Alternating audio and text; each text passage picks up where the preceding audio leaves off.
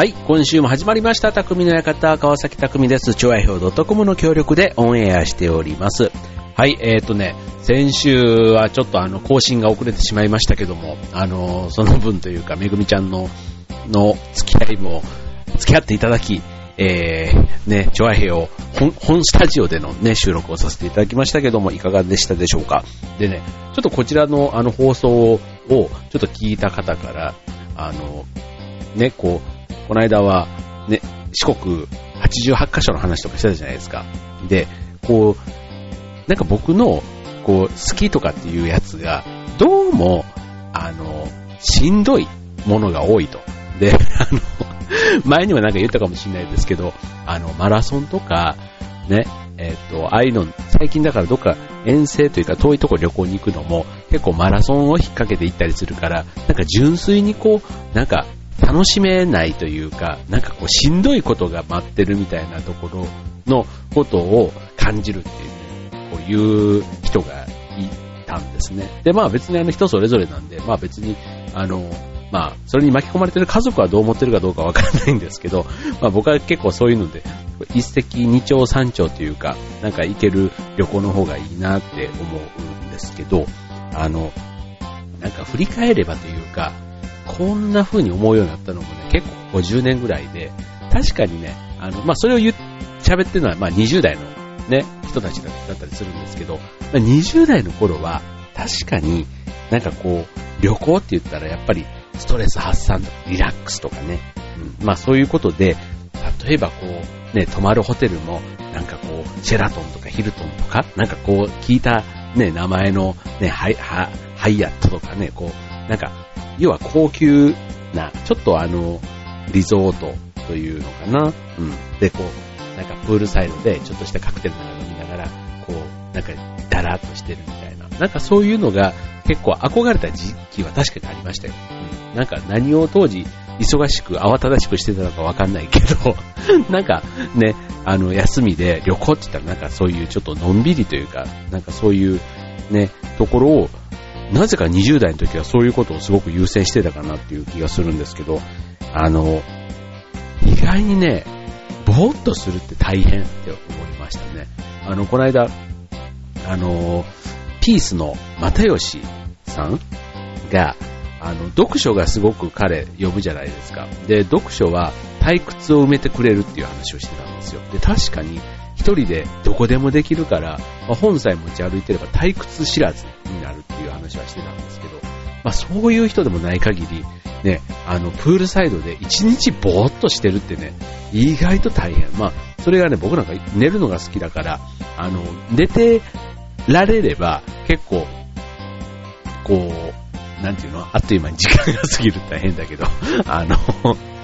ね、ほんと寝れるってね、あの、寝る、子供みたいにね、今でも寝れるこの体質がね、幸か不幸か、あの、すごく幸せな時間が僕の中では多いなっていう気がするんですけど、あの、うん、なんですけど、起きてね、ぼ起き、意識があるのにぼーっとしてるってね、僕はね、意外と、あの、飽きちゃうっていうのがね、あるんですね。で、あとね、あのちょっとね、金曜日の 瞳プロに聞かれると怒られちゃいそうなんですけど、あの、ゴルフとかね、ゴルフあの、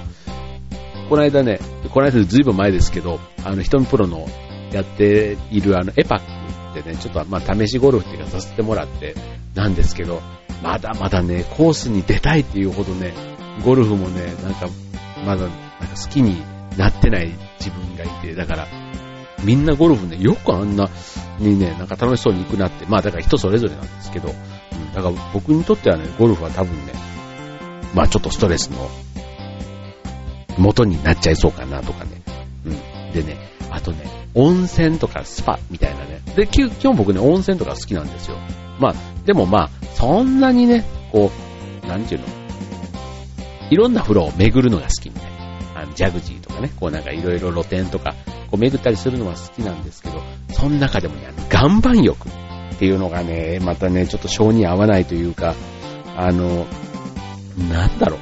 岩盤浴って、背中は、まあ確かにあったかいですけど、あの、よく岩盤浴で1時間ぐらい寝たらすごい汗かいたっていう後輩とかいるんですけど、岩盤浴で寝れるってね、なかなか大変じゃない？大変だと僕思うんですよ。あの、なんか、上半身がちょっとひんやりするじゃないですか。濡れてるから。で、なんかあれでね、僕ね、寝れなくて、だから、やっぱりね、意識があってっていうか、寝てないから、目を閉じてじっとしてるっていうのもね、やっぱりもう10分ぐらいが限界。うん。だから、うん。そうなると、だんだんだんだんね、なんかこう、あの、時間の過ごし方で、こう、どんどん狭まってきて、こう、なんていうの？ちょっと、何すかするにも、なんか新しいさがあるとか発見、自分の中でのね、こう、なんかドキドキ感だとか、なんかこう、ちょっとしたこうチャレンジとかね、なんかそういったものがないと、なんかもう、あの、飽き、飽きちゃうというか、一回やったらもういいとかね、なってしまいそうなところがあって、最近なんか旅行とかでも、なんかちょっと初めてとか、うん、なんかこう、やったことがない、できるかなとかね、なんかそういうところ、うん。なんかちょっと、あの、冒険心が最近ちょっと、あの、より強くなってるのかなって、そんな気がするんですね。はい。でね、まあちょっとあの、先週の話の続きということで、そんなね、冒険心ということでね、えっ、ー、と、まあそうは言ってもね、そんなしょっちゅう冒険行けるわけではないですから、ちょっとね、近所で、えっ、ー、と、うちの近くの話なんですけども、ちょっと最近体験してきた出来事について、この後お話しします。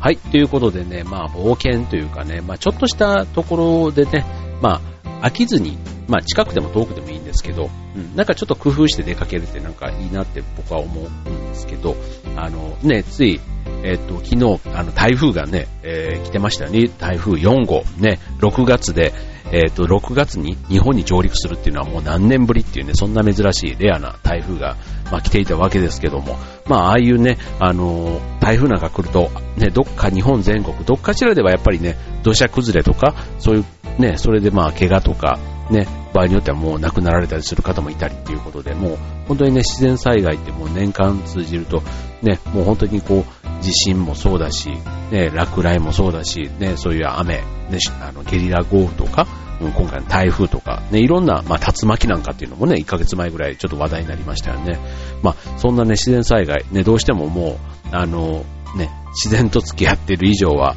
ね、ある程度覚悟しないとダメなとしれないんですけど、まあ、そんなね、ところも当然あの、覚悟して、それなりの準備をしていれば、まあ、被害を最小限に抑えられるということで、まあ、特にあの、東日本大震災の後はね、地震に対してのね、えー、意識というか、も高まったというのもあり、ね、各家庭でできること、職場でできること、ね、えー、地域でできること、ね、みんなそれぞれがそれぞれの立場でね、えー、やっているかと思うんですけども、まあ、その中でもね、やっぱりあの、組織でやることと個人個人がね、やること、ね、特にあの、自分の身は自分で守るというのはもう、あの、原理原則というか、ね、もうちっちゃい子供から、ね、大人まで、ね、一人一人が、ね、そうは言ってもやっぱり自分の身を自分で守れる、最低限やれることを、ね、えー、身につけておくというのは大事かなと思うんですね。はい。でね、そんなことをね、まあ、疑似体験できる場所というのがね、まあ、千葉県は素晴らしいなって思ったんですけど、あの、ありまして、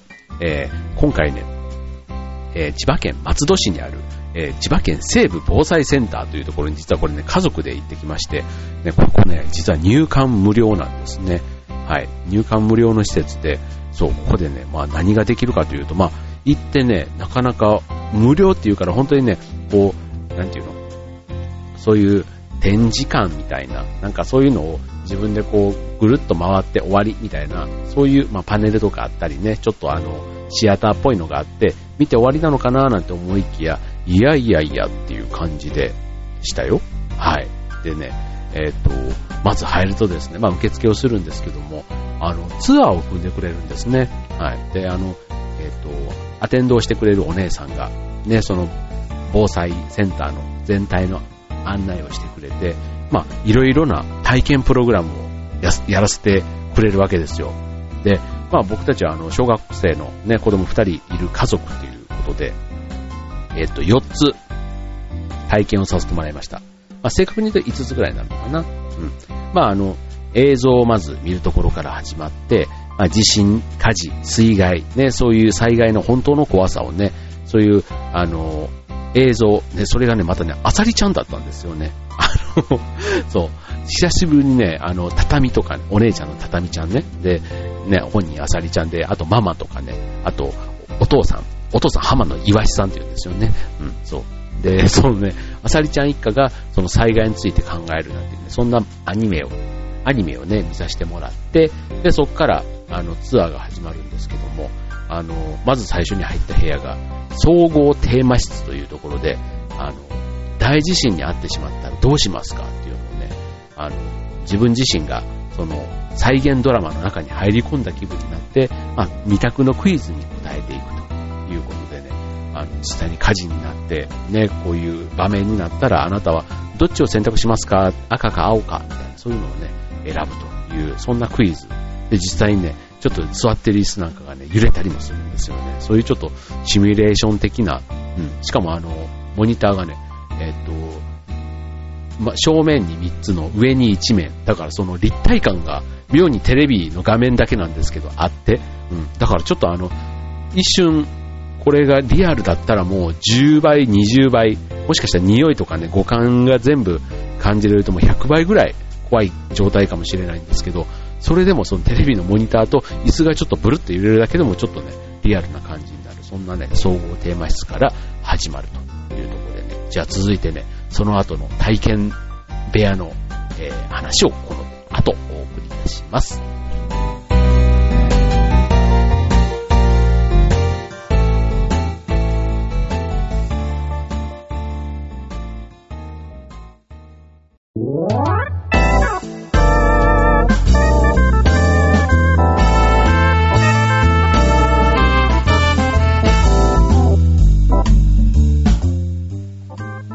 はい。ということで、匠の館、えー、今回は、えー、千葉県防災センターということでね、えーえ、旅行っていうとちょっとね、変ですけども、ちょっとしたお出かけにね、えっ、と、ちょっと冒険というか、え新しい発見、気づきが得られる、そんな施設ということでね、え今回は千葉県防災センター、西部防災センターをご紹介していますけども、はい。でね、えそれぞれのまたね、えコーナーがありまして、まず最初に、えー、さっきの総合テーマ室の次に、消火器体験ができるというね、火災と消火の科学ということで、万が一火災が起きてしまったらということで、ここでは実際に消火器を使って画面の火を消すという、そんな体験をさせてくれるんですね。消火器、あの、実際に、あのー、自宅にもあったりすると思うんですけども、なかなかね、あの、噴射というか、する機会ってないと思うんですよね。あの、黄色いピンを抜いて、こう、ホースを火元に向けてプシュッとレバーを押すと。ね、そんな体験を実際にさせてくれるということで、これもね、あの子供たちは初めてやったということで、非常になんか、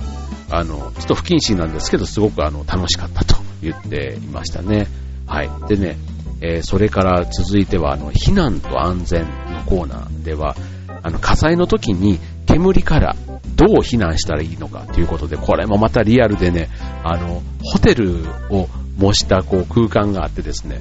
でそこにこう煙がもくもく立ち込めてるんですね。それでまあ煙を避けながら出口を目指すと、あの避難、あの緑のね、あの避難誘導のあれを頼りに行くんですけども、光、あの、煙が意外とね、もくもくって来た時に、あの、ね、こう、しゃがみ込むわけですよ。要は煙は上に登りますから、床に伏せながら前進をしていくっていう、そんな体験だったんですけども、意外とね、煙でこう、あの、見えなかったり、あと人がいると、その、案内表示板というか、その非常の表示板を隠してしまったりして、見えなかったりするんですね。で、しかも明かりも暗かったりするので、で、煙がもくもくでしょう。もう、一瞬ね、疑似体験と言いながらもね、ちょっと動揺しましたね。しかも家族がいっぱい一緒だったりすると、自分のこと以外のね、はぐれないようになるとか、気を、だから喋る量も増えたりするじゃないですか。うん。だから、結構これも、実際のその場で、しかも煙も、ちょっと甘い香りの、まあ、疑似体験用の煙だったんですけども、実際にはね、本当にもう、すすというか、ね、まさに一酸化炭素中毒とかでね、あの、火災の場合は、それが原因で亡くなる方が多いというぐらいですから、本当に煙のね、すごい黒煙というか、ね、そういう、の中では、これもまたね、あの、出口があるって分かっていても動揺するわけですから、あるのかないのかすらも分からない中での、ね、絶対パニック状態になってしまうかもしれない。周りの叫び声とか何か聞こえれば、そこで正常な判断ができるのかというところはね、ちょっと改めて考えさせられたところなんでしたね。僕はここ結構一番印象に残っています。はい。で、続いて、えー、地震の科学というところでね、ここはね、今度あの、震度7、えー、っと、阪神淡路大震災、ね、あの体験をできる部屋ということで、ね、あの、いわゆる寄進者なんていうね、あの、地震体験できる部屋があるよう、ある、それのまさにもっとあの、屋内の結構立あの立派な、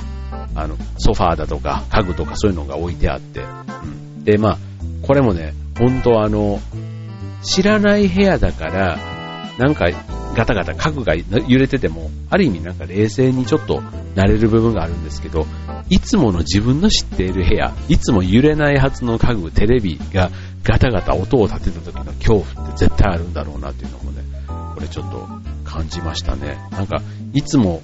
の動かないものが動いた瞬間に、それが信じられなくなるっていうの？うん。そういう怖さ。うん。なんかこう、絶対倒れてこないテレビが倒れてきた瞬間に、もう、なんか、なんか信じ信じられなくなるというか、その空間にいることが安全ではなくなる危機感みたいな、なんかそういうのをきっと感じるんだろうなって思いましたね。まあ、今回はその、ね、あの、体験ということなんで、ソファーとかテーブルとかも必要以上に動かないようには、ね、ちゃんと固定してくれていたのはありましたけども、うん、なんかこう、支えになるはずの持ったものが、それがぐらぐら揺れた瞬間に不安になる、そんなところをね、感じたのが地震の科学のコーナー。で。あとね、またこれもちょっとすごもう一個すごいなと思ったのが、まさにこの台風の時期にぴったりというか、風水害の科学と風水害の科学、ね、風や大雨から身を守るためにはということで、風速30メーターの風や、あと雨量30ミリの大雨を実際に体験できるということで、これね、カッパを着て、あの、部屋に入り、前からは30メーターの風、え上からは30ミリの土砂降りと、そういうのをね、30秒経験させてもらうというとこだったんですけど、これもまたね、なかなかすごかったですよ。あの、30メーターの風ってね、こんなすごいんだっていうのも改めて思いましたし、あ、あと雨もね、あの、こんな雨、もうなんか悲しすぎるねっていうぐらいね、すごい雨だったんですけど、うん。あの、特にね、30メーターの風って、まあ、あの、前に手すりがあって、まあ、それにしがみついていれば、ま、さすがに体が吹き飛ばされてっていうのはその体験の中ではないんですけど、これ街中になれば当然手すりはないわけじゃないですか。だからまずね、外に出ない。うん、出ることを拒む、あの、風だなっていうふうにまず思ったっていうことと、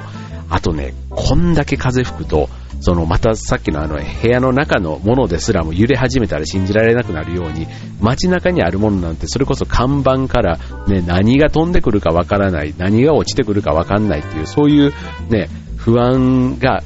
ね伴うわけじゃないですか。そうするともうねそんな純粋に風のことだけをあのびっくりしてる場合では全然なくって、うん、そんなことすらも想像するとちょっと怖いなっていうふうに思いましたねはいなんか、うん。そういうとこでね、なんか、今言っただけでも結構あったでしょ。で、まだね、あの、通報と消防なんていうことで、あの、119でかけると、火事ですか消防ですかって、あれで僕ね、一回ね、あの、時報と間違えてね、119ってなんか押してるってことが あってですね、あの、火事ですか消防ですかって聞かれた時は、さすがにちょっとその時はびっくりしましたけど、あの はい。で、それをね、まさにまた体験させてもらえるということで、ね、あの、自分の住所とかもし自宅で何かあった時にも、救急を連絡するときに、ね、とっさのことで動揺すると自分の住所もね、結構こう出てこなくなるっていうのがね、やっぱりその非常時の人間心理というところで、うん、そんな話も改めて聞きながら、あの、こう、怪我の状況を伝えて、で、あと、えっ、と、場所の連絡を的確に行うと、うん、そんなところの大切さをね、教えてもらいましたね。はい。ということで、まあ、今ね、いくつかこうご紹介しましたけども、実はまだ他にもね、あの、応急救護のやり方とかね、うん、そんなことも、あの、中学生以上だったらやってくれるということでね、ほんとね、なんか無料にしては、体験度満載、うん、ちょっと平日に行ったんでね、全然ガラガラだったんですけども、もうね、非常に、本当になんか、半分、こう、遊び感覚のようで、しっかり学べる。うん。だから、まあ、そんなにね、日常的に考えてるもんではないんですけど、いざとっさの場合に、うん、ちゃんとできるようになりたいなって思う、そんな施設でしたね。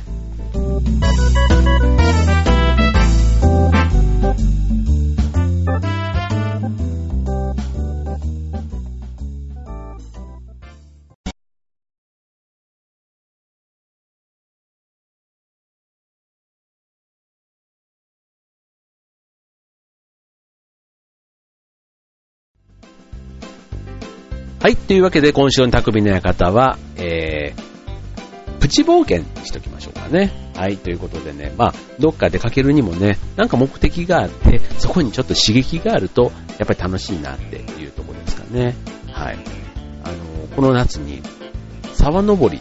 に、奥多摩に行く予定を入れてまして、うん。なんかこう、まあ夏だから暑いじゃないですか。で、暑いから、まあちょっと涼しくなれるとこっていうことで、あの、ちょっと探したら、沢登りっていうのがあったんですね。うん。で、まさにその沢、川を登っていくわけですよ。だから全身びしょびしょになって、ね、森林の中を突き進んでいくなんて、なんてこう、またちょっと、あの、ワクワクする感じだろうって、今からね、楽しみでしょうがないんですけど、はい。まあ、なんかね、わざわざ行くのにそんなびしょびしょになって、ね、もう、なんか山だけじゃもう、なんか、登り足りないというか、まあ去年はね、あの、つば九郎岳というね、えー、高い山登ら、登ってきて、まあそれそれすごく良かったんですけど、あの、北アルプスの山々をね、見るっていう、そんな体験もすごく良かったなと思うんですけど、なんか、ね、こう、一年間にね、いくつかこういう、なんかやったことがないけど、こう、まあ自分の中でね、こう、ななんか何がこう、金銭に触れ、あ、金銭に触れてちょっと違うか。あの、こう、ピッ、ピッ、ビビッとくるっていうの？ビビビッとくるっていう。ん。松尾聖子がちょっと再再婚したのでね、えー、ビビビコンじゃなくて今回何コンか、なんか、なんか言ってましたね。なんか忘れちゃいましたけど、そういうビビビッとくるものがね、あの、なんで松尾聖子の話をしたのかちょっと よくわかんないですけど、はい。なんかそういうね、ビビッときたものはね、なんかこう、すぐにね、こう、やりたいなって思うんですけど、はい。まあ、今回ね、ちょっとあの、フラッとお出かけるには、なかなかここは、おすすめな公共施設の一つというね、まさに今防災、ね、そういうあの、自然災害からね、身を守るというのは非常に大きな、ね、テーマにもなっています。ね、えっ、と、地域、